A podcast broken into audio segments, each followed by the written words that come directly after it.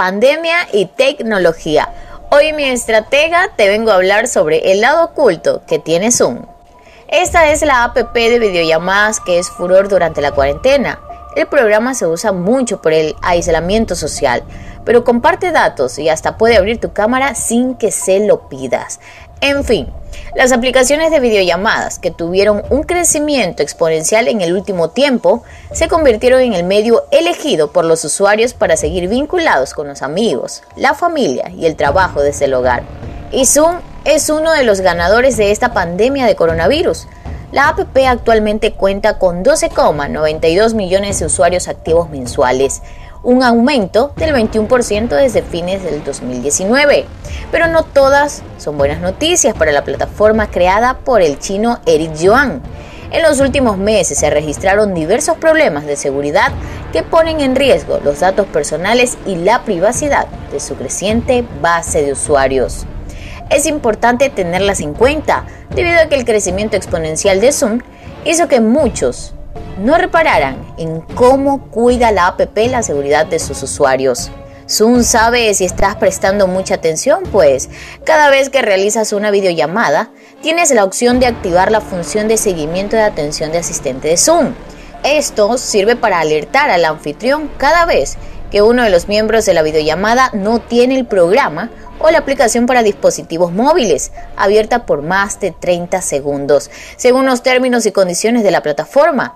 En caso de que esto suceda, el anfitrión de la llamada recibirá un aviso de quien no está poniendo atención a la comunicación, independientemente si minimizó Zoom para tomar notas, revisar el mail o responder una pregunta en otra aplicación.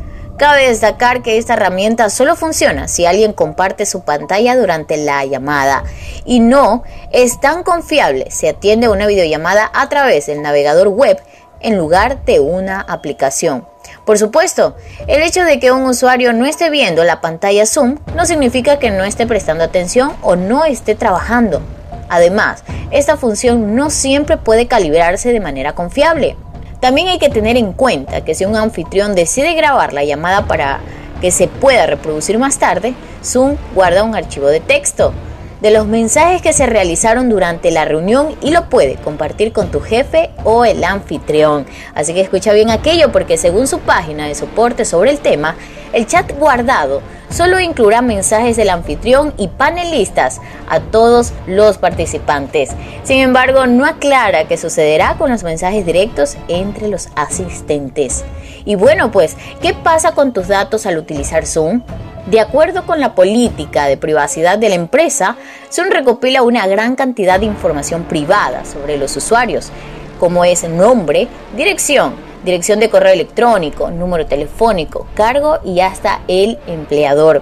Incluso si no crea una cuenta con Zoom, recopilará y mantendrá datos sobre el tipo de dispositivo que está utilizando y su dirección IP. También recoge información de su perfil de Facebook si utilizó la red social para iniciar la sesión, como así también la información que cargue, proporcione o cree mientras usa este servicio. En su política de privacidad, Zoom asegura que no vende los datos personales de sus usuarios por dineros a terceros, pero sí los comparte con terceros para beneficiar el negocio de esas compañías, como por ejemplo puede transferir información personal a Google. Sin embargo, un artículo reciente publicado en la revista Viz señaló que la aplicación Zoom para los dispositivos de iOS de Apple comparte una cantidad de sustancial de datos de usuarios con Facebook, incluso si el usuario no tiene una cuenta de la red social. Estos incluyen también la hora en el que el usuario abre la aplicación, los detalles sobre el dispositivo que utiliza, la zona horaria y la ciudad desde la que está conectado. Hasta la compañía telefónica del que se provee el servicio y el identificador único del anunciante de su dispositivo. Las empresas y los rastreadores de Internet utilizan esta última información para orientarlo con anuncios. Y bueno, pues un error que puede habilitar tu cámara sin que se lo sepas o sin que se lo pidas. En julio del 2019, el consultor de seguridad Jonathan Leishon descubrió un error en la plataforma Zoom que podía evitar las funciones de seguridad del navegador Safari 12, la versión del navegador web para las computadoras Mac. Pero, ¿cómo lo hace? Zoom instala un servidor web local que acepta solicitudes de videollamadas, pero esta no está adecuadamente protegida. Esto permite que casi cualquier sitio web podría interactuar con él y abrirle la puerta a los sitios maliciosos para que tomen control de la cámara de una Mac sin notificarle al usuario y lo que está sucediendo. Incluso cuando la app había sido desinstalada, tanto de la computadora como del dispositivo móvil. Esto llegó al Centro de Información de Privacidad Electrónica a presentar una queja contra Zoom ante la Comisión Federal de Comercio en la cual señalaron que eh, diseñó intencionalmente su servicio de conferencia web para omitir la configuración de seguridad del navegador y habilitar remotamente la cámara web de un usuario sin su consentimiento. Tras este escándalo, Zoom aseguró haber eliminado estos servidores web remotos la forma de recolectar datos de usuarios y su aparente desapego por las preocupaciones de seguridad y privacidad que generan serias dudas sobre la confianza en la aplicación. Y bueno, ¿cómo puedes protegerte?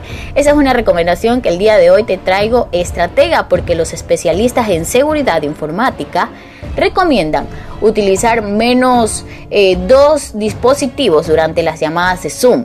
Si atiendes una llamada en la computadora, por ejemplo, el teléfono te servirá para responder los mensajes de WhatsApp con otros asistentes de llamadas o bien responder un correo electrónico o chatear.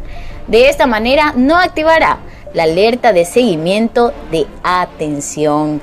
Bueno, esta es la noticia que te traigo, pandemia y tecnología, porque este es el lado oculto que tiene Zoom. Yo soy Jennifer Ceballos y esto es el podcast de los estrategas digitales.